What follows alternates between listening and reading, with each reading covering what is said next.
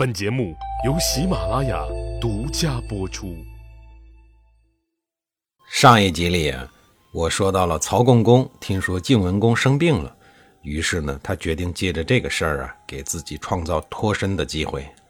他先是找到了一名叫侯儒的人，对他暗中嘱咐了一番，然后呢，又给了他许多的金银财宝，以方便他打点行事。侯儒就带着这些东西来到了绛邑。也就是晋国早期的都城，他通过上下打点呢，见到了晋国的太卜郭燕。太卜啊，就是负责阴阳占卜的人，他的职能呢和巫师啊有异曲同工之处，整日呢就是帮助国君决定诸夷，观国家之吉凶。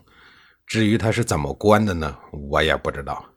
侯儒按照计划，先是给郭燕送了一份厚礼，然后将事先准备好的话一字一句的说给了郭燕。说城濮之战爆发前，晋侯为了给楚国的子玉设计，以复国为由，迫使我主曹公公写信背叛楚国。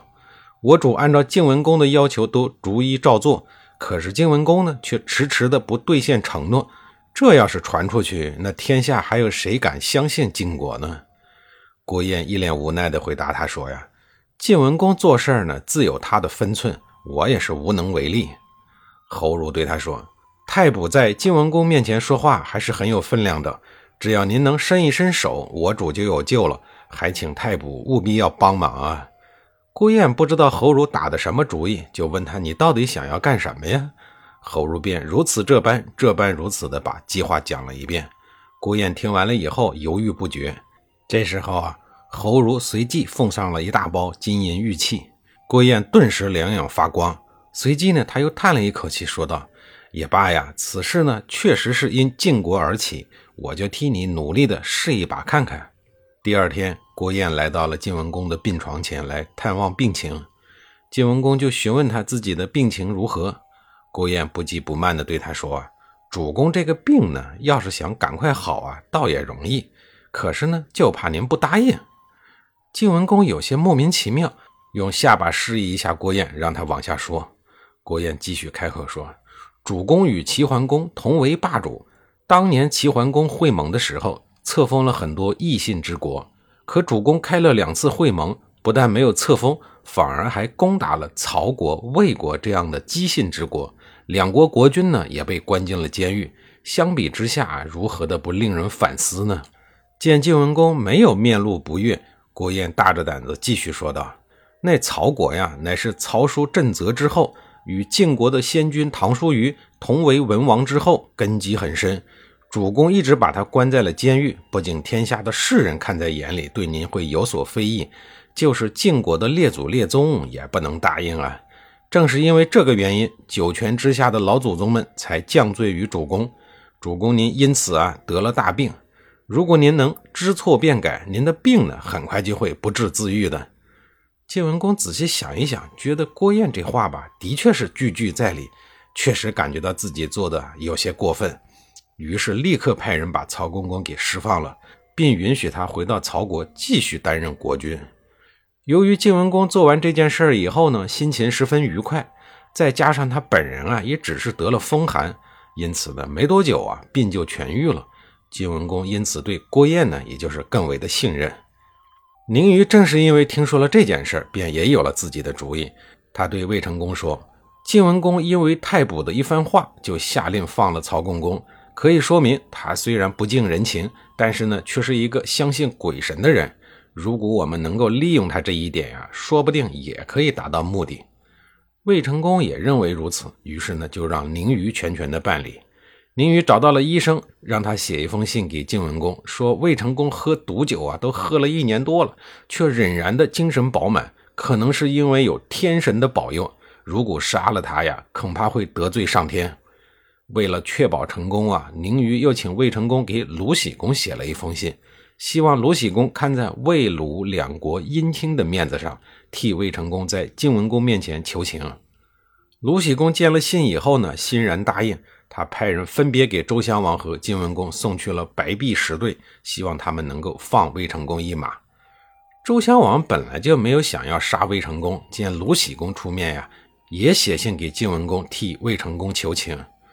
晋文公一看众怒难犯呀，再加上他内心对鬼神之说的敬畏，经过反复考虑呢，他终于答应了下来。公元前六三一年，在洛阳关押了一年多的魏成功，终于踏上了回国之路。然而，在魏成功面前还有一个问题，那就是魏国现在已经有了新的国君，也就是叔武的弟弟公子瑕。魏成功要是这样回去，双方必然要有一番冲突。所以在回去的路上呀，魏成功就筹划该如何来对付袁轩、对付公子瑕。几天以后，在魏国一直坚守阵地、假装蹲监狱的周传收到了魏成功的来信，在信中，魏成功明确地向他表示，自己很快就会回来。如果你能够助自己一臂之力，扫清国内的障碍，将来高官厚禄不在话下。周传一直都和袁轩不和，而且上次陷害袁轩的时候呢，他就是同犯，因此啊，周传也担心自己要是久居袁轩之下，恐怕早晚会性命不保，所以他马上就给魏成功回信，表示自己愿意站在魏成功这一边。信发出去以后呢，周传就开始在国内网罗过去效忠于魏成功的野井等人，为政变积蓄力量。等魏成功即将到达魏国的时候，周传事先得到消息。领着野井等人，趁袁轩和公子瑕商讨国事的时候，突然向王宫发起了进攻。袁轩猝不及防，成为了刀下之鬼。公子瑕因为有国君的身份，凶手们倒是有些顾忌，这就给公子瑕留出了逃跑的时间。很快，周传就将朝政把控。等魏成功回来以后呢，他便下令开城门迎接魏成功入城，随后率领百官共同拥立魏成功，再一次的继承了君位。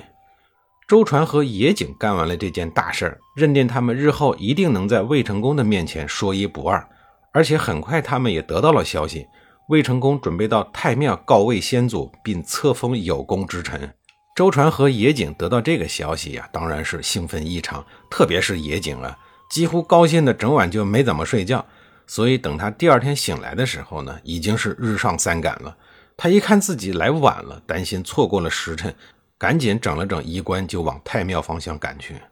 等他到了太庙门口，准备进去的时候呢，忽然看到几个士兵抬着一具尸体往外走。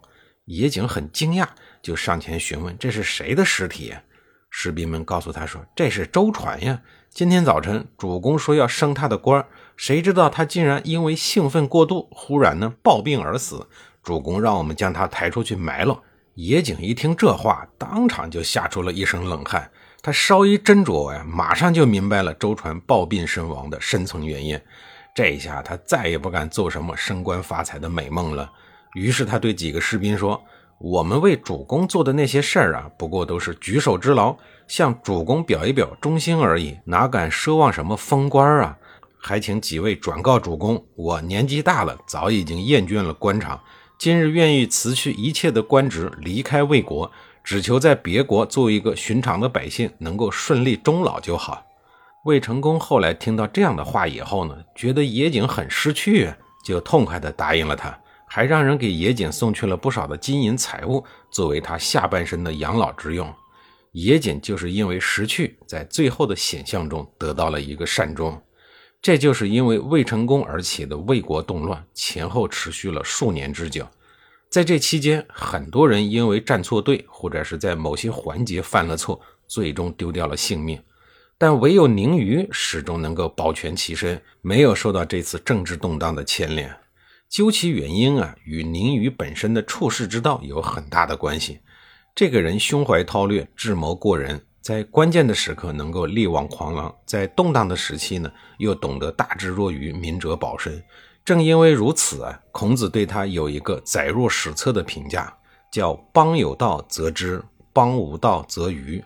其知可及也，其愚不可及也。”全文知道评价的人可能不太多，但评价的最后六个字您一定听说过。